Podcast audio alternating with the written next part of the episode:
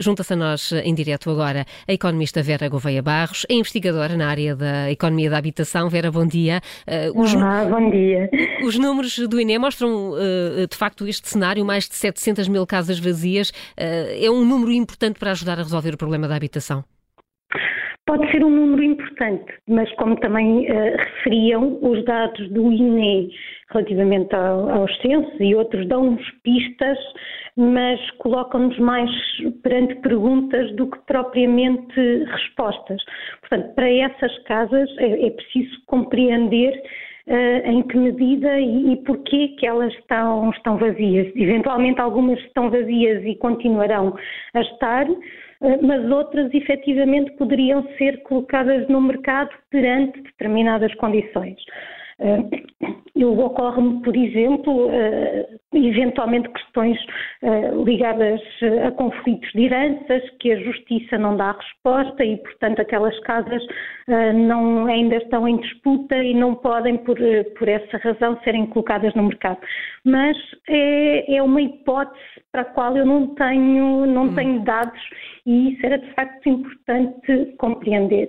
Depois também é importante percebermos que um, eh, falaram da, da, concentração dessas casas em Lisboa, eh, mas há, há, outras casas no território. Portanto, nós temos de pensar aqui que as casas, como o próprio nome indica, são imóveis, uh, têm uma ligação muito forte ao território, não podem uh, ser mudadas de sítio e, portanto, perante este, aquilo que parece ser um desajuste entre o sítio onde as casas estão e onde a população quer estar, nós podemos olhar para isto de duas formas.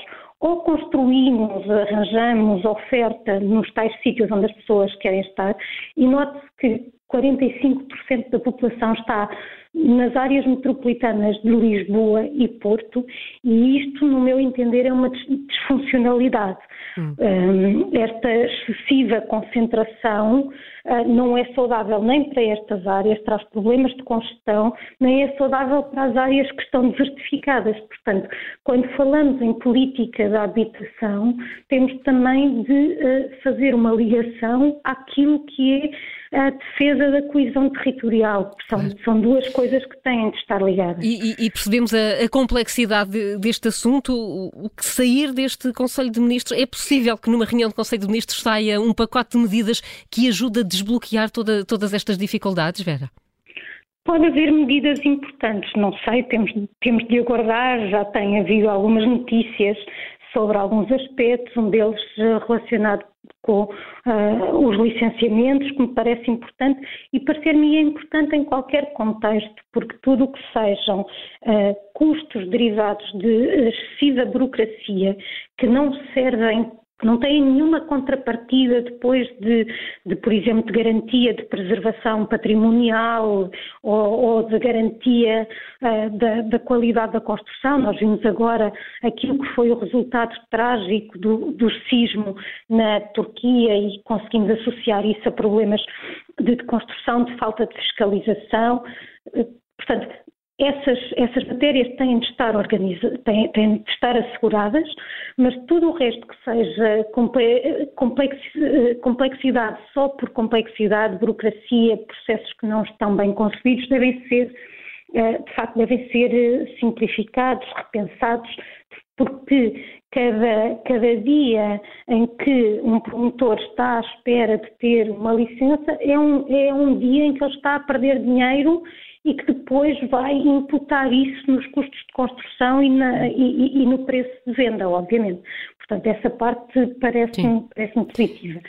Também me parece bom haver medidas de, de, incentivo ao arrendamento, seja tanto destas casas que estão devolutas, e depois nós precisamos também de, de, olhar para esse parque habitacional e perceber não só onde está localizado, como há bocadinho referia, mas também em que condições é que está, porque nós sabemos que muitas vezes é, é, esta parte está associada também a algum abandono e, e estamos a falar de imóveis que podem precisar de grandes obras de, claro. de reparação e, e, determinadas características que eles possam ter também podem, podem significar que os custos de reabilitação vão ser bastante elevados e, portanto, hum. também depois essas casas serão colocadas no mercado. Um, a que preços, não é? A que preços, exatamente. Vera, é diferente. Claro.